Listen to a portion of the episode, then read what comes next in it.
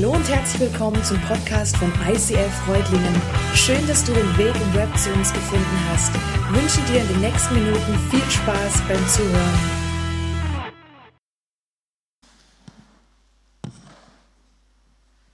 Ja. Also ich weiß nicht, wie es dir geht, aber ich habe in den letzten Wochen einiges neu entdeckt und eines dieser Erkenntnisse ist, wie befreiend es ist, Masken abzulegen.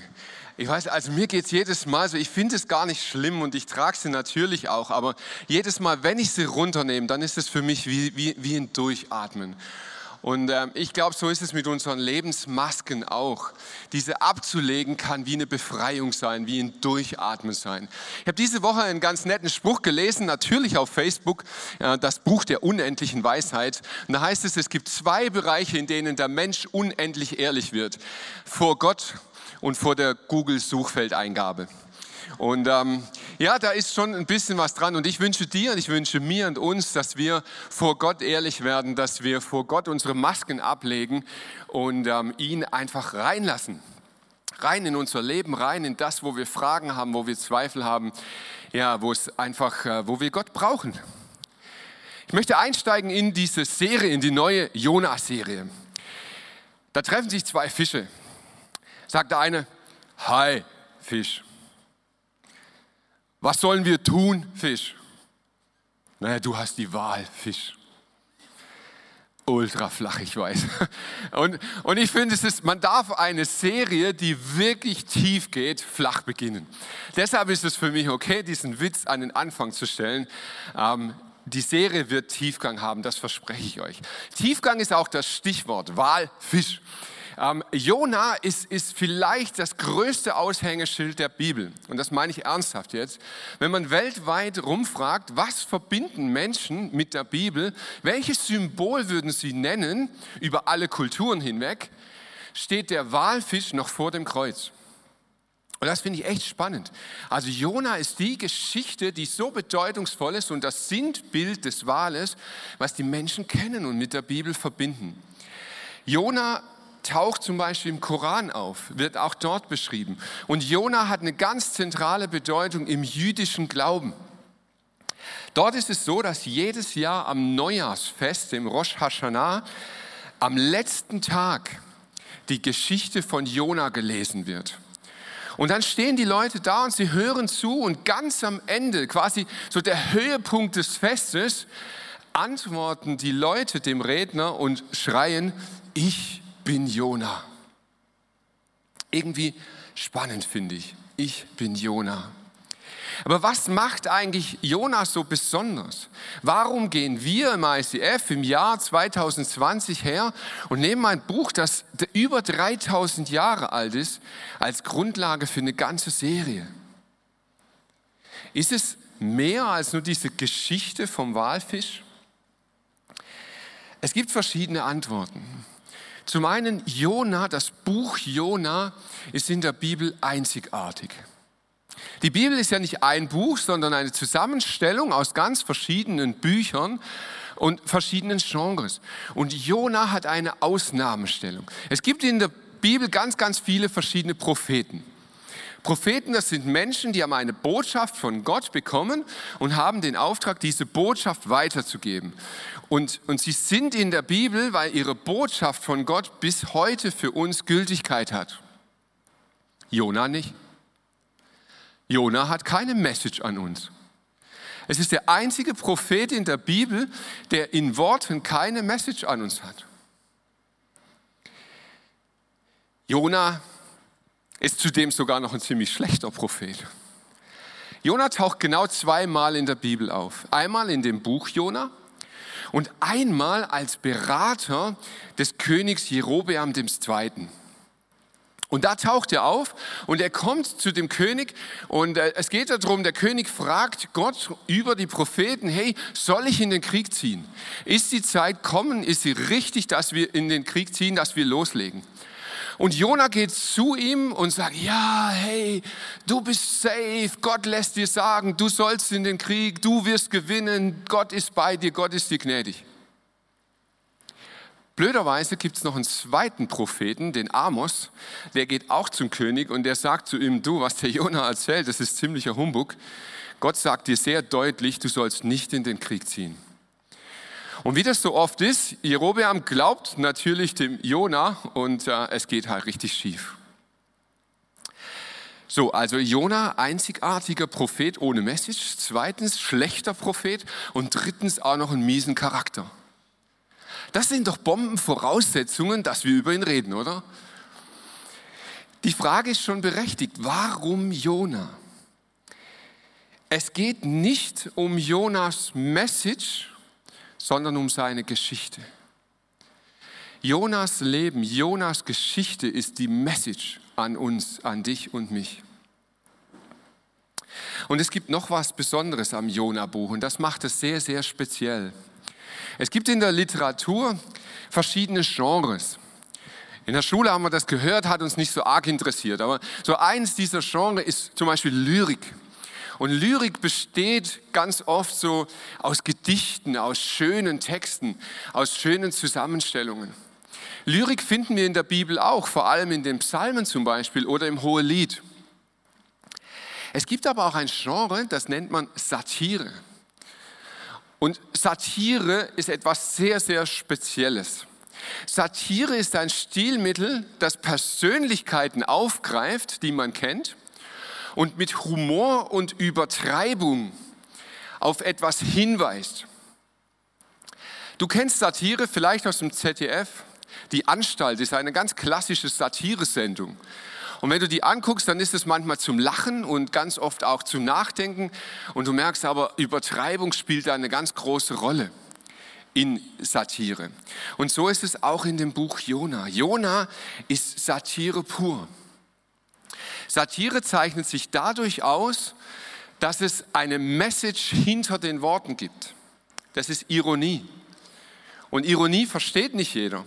Mit Ironie haben Menschen manchmal ihre Probleme, weil man das wörtlich nimmt und dann nicht begreift, was der andere sagen möchte. Aber genau diesen Sprung müssen wir wagen, wenn wir uns das Buch Jona anschauen. Satire ist eigentlich immer ein Fingerzeig auf bestimmte Personen, aber vor allem ein Fingerzeig auf eine Gesellschaft. Und hier liegt das Spannende, warum wir uns entschieden haben, Jona als Serie reinzunehmen in dieses Jahr. Ich glaube zutiefst, dass Gott eine Message für uns hat, die in diesem Buch Jona verpackt ist. Und Gott möchte uns etwas mitteilen. Vater im Himmel, ich bete jetzt für diese Serie. Ich bete für die Sonntage, die vor uns liegen. Ich bete, Heiliger Geist, dass du uns aufschließt, aufschlüsselst, was du uns zu sagen hast und dass du uns wirklich hilfst, diese Message, die du an uns hast, auch zu verstehen. Ich bitte dich, rede du in unsere Herzen, rede du in unseren Geist, damit wir verstehen, was du uns sagen willst. In Jesu Namen. Amen. Zur Zeit von Jona, als er gelebt hat, gab es eine Großmacht. Und Großmächte sind uns hängen geblieben aus der Schule, zum Beispiel die Römer oder die Griechen. Es waren so mächtige Völker, die haben etwas geprägt, etwas hinterlassen. Und diese Großmacht zu Jonas Zeiten, das waren die Assyrer.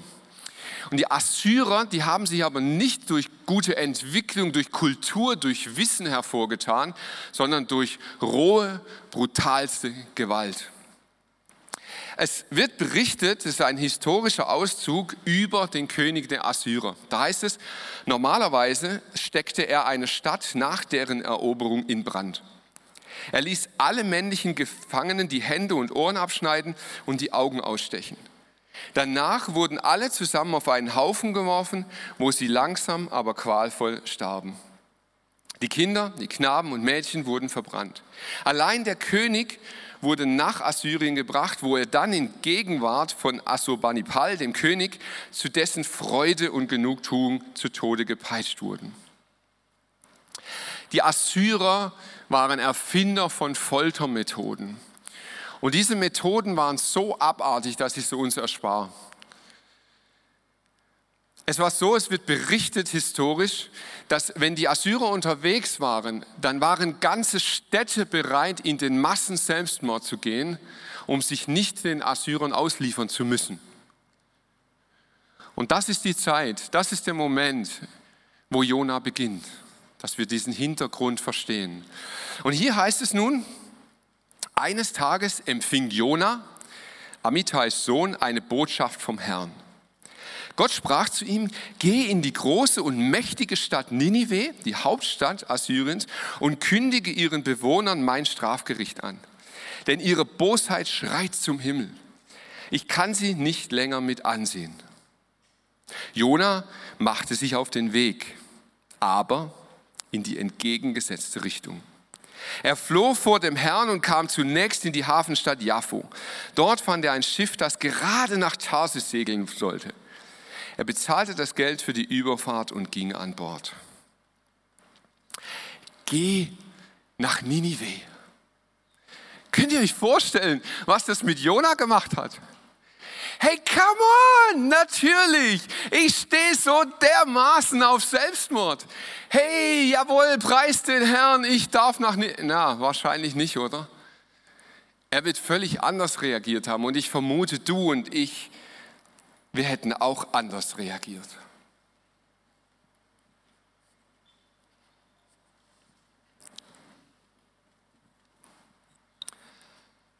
Das Buch Jona hat eine Message in unsere Zeit. Unsere Gesellschaft, in der wir leben, hat sich in den letzten 80 Jahren ganz extrem verändert. Wir registrieren das oft an technischen Dingen. Aber die Veränderung in unserer Gesellschaft, die, die in die Tiefe geht, ist noch viel tiefgreifender und noch wichtiger als diese technischen Dinge. Wir haben uns weg von einer Kollektivgesellschaft hin zu einer Individualgesellschaft entwickelt. In einer Kollektivgesellschaft zählt das Wir. Da ist die Gemeinschaft das Zentrum gemeinsam etwas zu erreichen, eine gemeinsame Vision, ein gemeinsames Ziel. Und die Zeit der Kollektivgesellschaften hatte ihren Höhepunkt im letzten Jahrhundert in den zwei Weltkriegen. Dort wurde sichtbar, was kollektiv machen kann. Wir als Gemeinschaft stehen auf, wir sind bereit, bis in den Tod für diese Gemeinschaft zu kämpfen.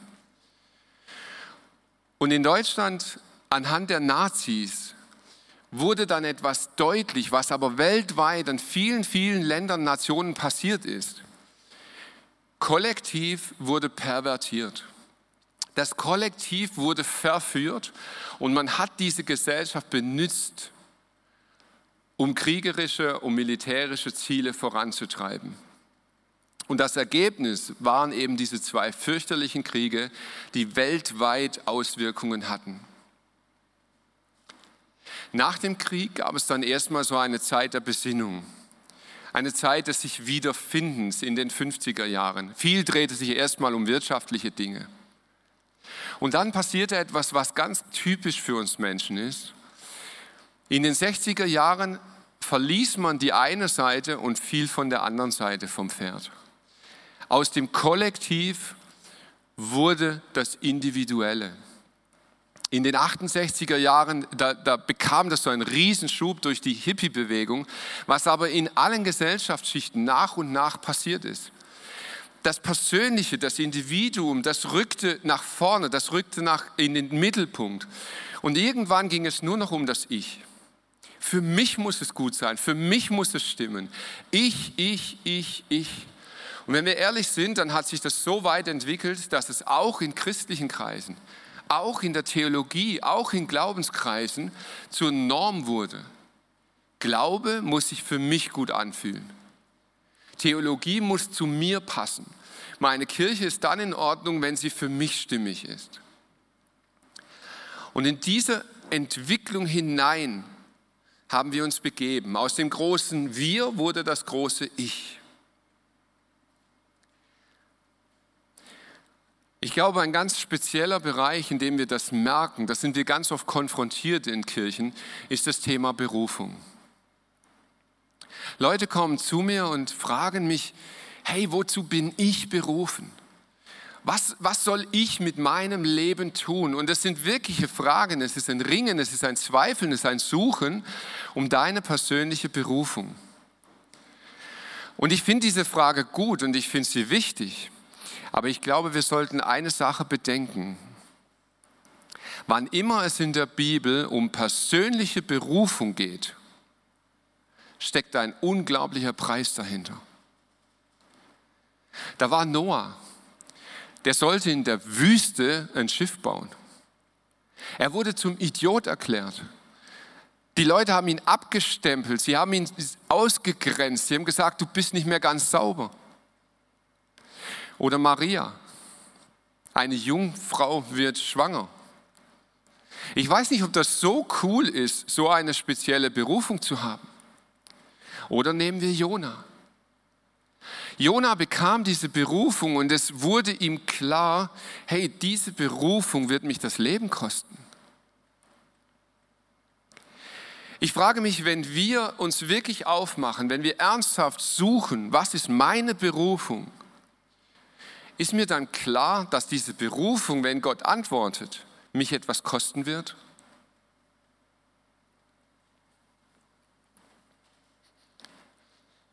Wir kommen zurück zu Jona. Wie reagiert er? Und super spannend, das heißt, Jona bekam die Berufung und er macht sich auf den Weg. Klingt ja mal nicht schlecht.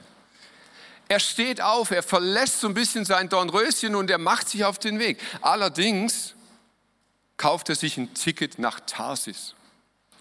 Und Tarsis, ich habe euch die Landkarte mitgebracht, Tarsis ist 180 Grad entgegengesetzt von Ninive.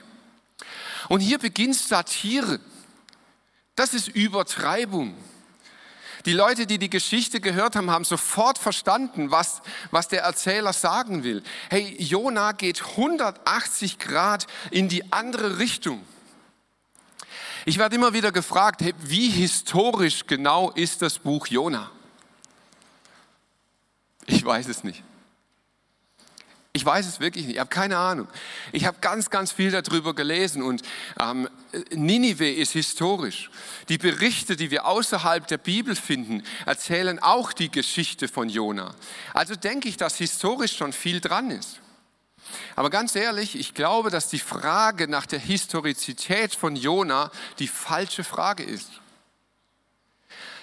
Die richtige Frage ist, was ist die Message? Was will mir diese Geschichte sagen? Und ganz ehrlich, wenn ich das frage, ist es doch gar nicht mehr ganz so entscheidend, wie historisch das ist. Wenn ich Satire in, in der zweiten Ebene verstehe, ist nicht mehr so entscheidend, wie echt sie ist. Die wirkliche Frage, die dahinter steht, ist, wie gehst du mit Berufung um? Was macht es mit dir, wenn Gott in dein Leben eine Berufung hineinspricht? Was passiert mit dir mit so einer Berufung und wie reagierst du darauf? Und dann habe ich mir überlegt, was könnte die Message von Jona an uns heute sein?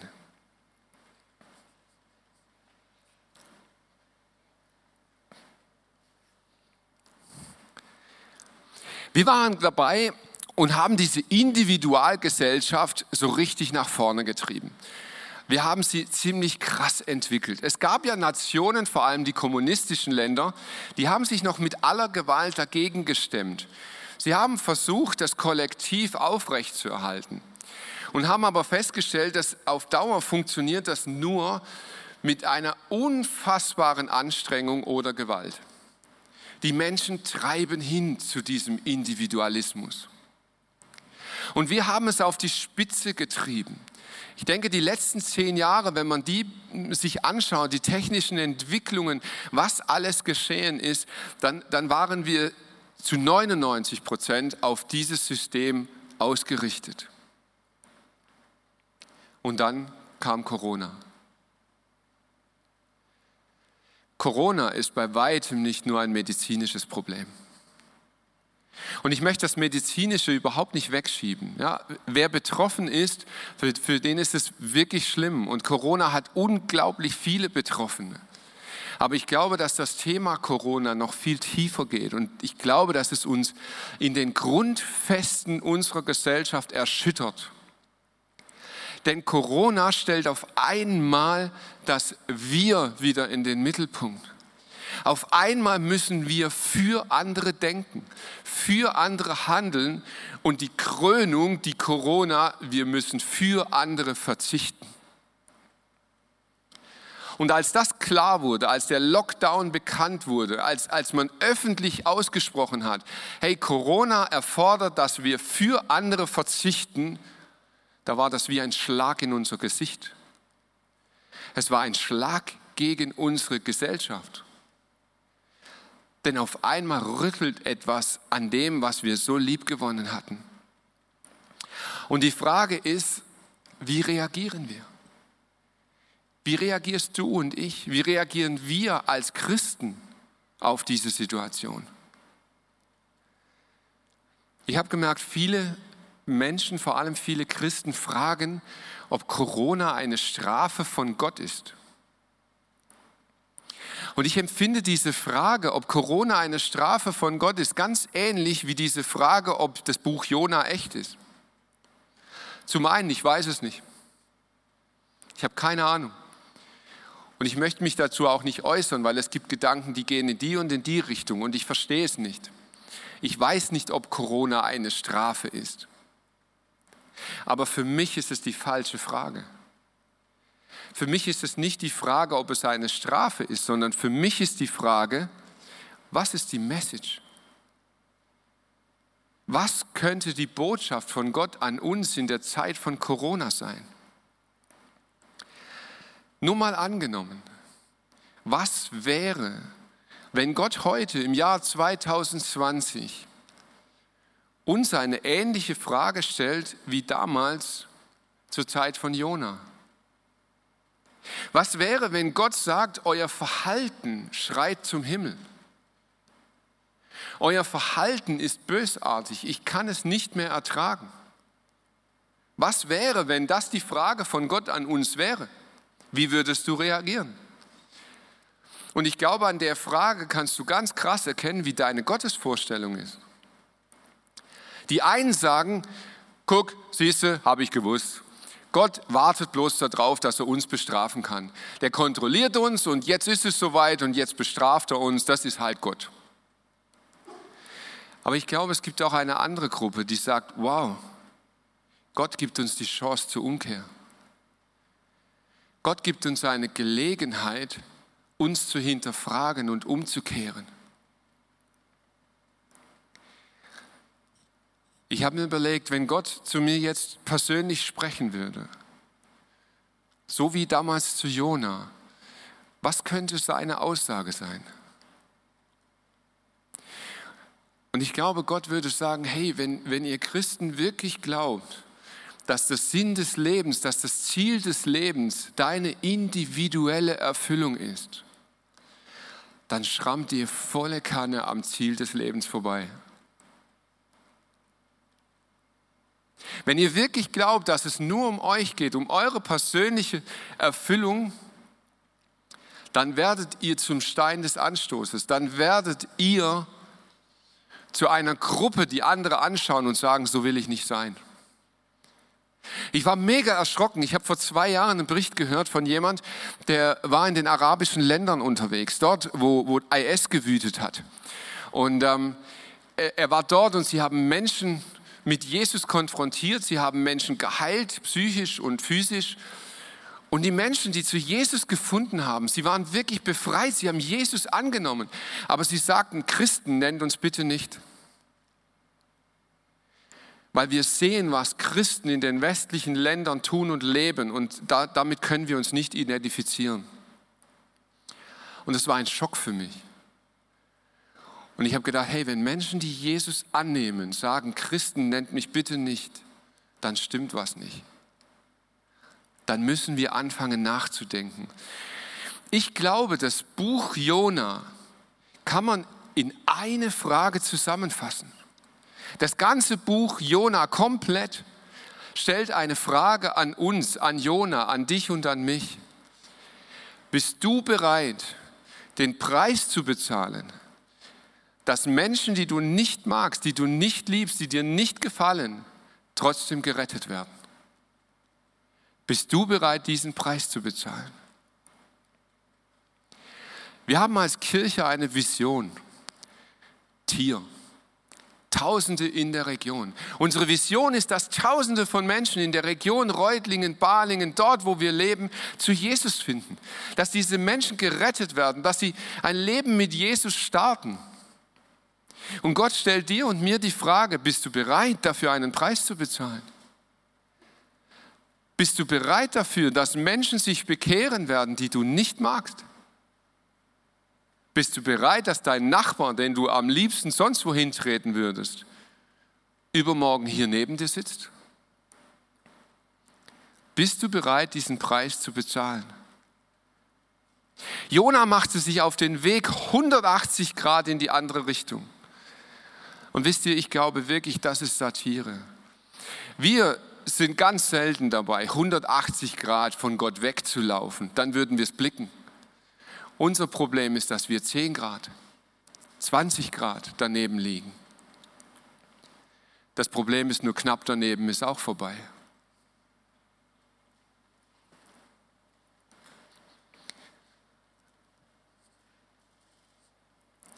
Jona ging diesen Weg weg von Gott. Warum tat er das? Zum einen aus einer ganz völlig verständlichen Angst heraus. Wenn man begreift, was der Auftrag Gottes an ihn war, dann ist es nur logisch, dass er Angst hatte. Aber ich glaube, Jona lief auch davon, weil er nicht wusste, wer er ist. Er kannte seine Identität nicht.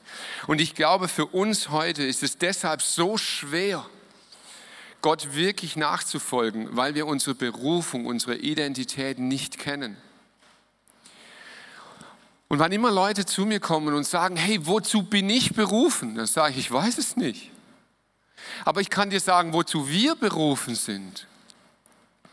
In Johannes 3, Vers 16 und 1, Vers 12 heißt es, so sehr hat Gott die Welt geliebt, dass er seinen eingeborenen Sohn gab, auf dass alle, die an ihn glauben, nicht verloren sind, sondern ewiges Leben haben. Du bist berufen, ewiges Leben zu haben die ihn aber aufnahmen und an ihn glaubten, denen gab er das Recht, Kinder Gottes zu werden. Du bist berufen, ein Kind Gottes zu sein. Es gibt eine Berufung für uns als, als ganze Gruppe und für dich ganz persönlich. Und Gott hat dich dazu berufen, sein Kind zu sein. Er hat dich dazu berufen, Jesus kennenzulernen, ihn anzunehmen und ewiges Leben zu bekommen. Das ist deine ganz persönliche Berufung. Gott möchte, dass du und ich gerettet werden. Aber wisst ihr was, diese Annahme von Jesus und das gerettet werden, diese Zusage, ein Leben in Ewigkeit, das ist nicht unser Ziel, das ist der Start. Das ist der Startschuss in ein neues Leben, nicht das Ziel. Von diesem Moment an geht es nicht mehr um dich. Von diesem Moment an geht es um andere. Der Teufel rennt durch diese Welt und er sagt, es geht um dich. Es geht um dich. Es geht um dich. Es geht um dich. Es geht um dich. Es geht um dich. Und er macht einen Beat daraus. Es geht um dich, es geht um dich, es geht um dich, es geht um dich, von morgens bis abends. Und irgendwann hast du das Gefühl, wow, dieser Beat, das ist mein Herzschlag. Boom, boom, es geht um mich, es geht um mich, es geht um mich, es geht um mich. Und Jesus sagt, stopp, ich habe dich erlöst. Ich habe dich bei deinem Namen gerufen. Du bist mein. Ja, es geht um dich. Ich habe dich erlöst und ich kümmere mich um dich, damit du dich um andere kümmerst. Ich glaube, die Message, die Gott für uns hat, ist, er denkt 180 Grad anders. Er kümmert sich um mich. Das muss ich nicht mehr tun. Deshalb kann ich mich um andere kümmern. Bist du bereit, diesen Preis zu bezahlen? Ich glaube, dass Gott im Jahr 2020 eine Berufung für uns als Gemeinschaft hat. Er möchte, dass wir in dieser Region Jesus widerspiegeln. Er möchte, dass Menschen an uns entdecken, was Liebe ist. Er möchte, dass wir die Message der Rettung in die Welt bringen. Er beruft uns dazu, gemeinsam. Die Frage ist, ob wir bereit sind, den Preis, den das kosten wird, zu bezahlen. Vater im Himmel, ich möchte dir Danke sagen, dass du nie aufgehört hast zu reden. Danke, dass die Lebensgeschichte von Jona erhalten ist. Danke, dass wir an ihm lernen dürfen.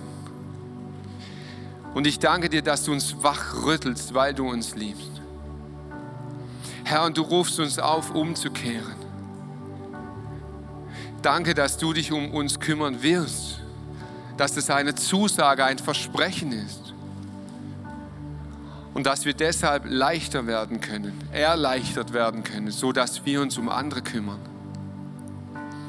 Herr, und ich bete, dass wir als Kirche diese Message verstehen, dass du uns noch einmal ganz neu berufst, die Menschen in dieser Region mit dir zu erreichen. Und ich bitte dich, dass du in unser Herz kommst, dass du uns bereit machst, dass du uns die Kraft gibst, umzudrehen, dass du uns die Demut schenkst, zu erkennen, wo wir falsch lagen und uns ganz neu an dir ausrichten.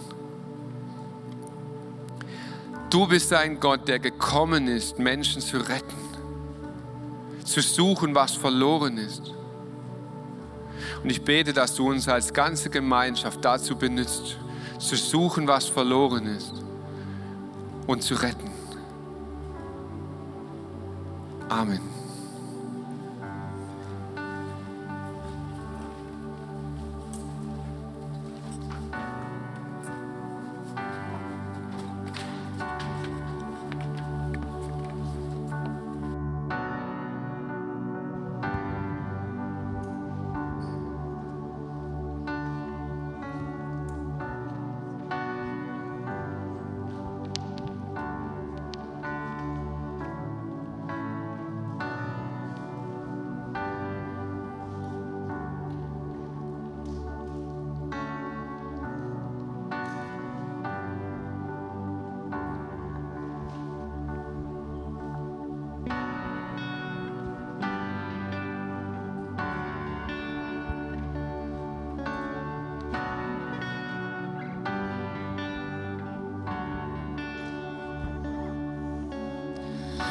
There's a grace when the heart is under fire. Another way when the walls are closing in. And when I look at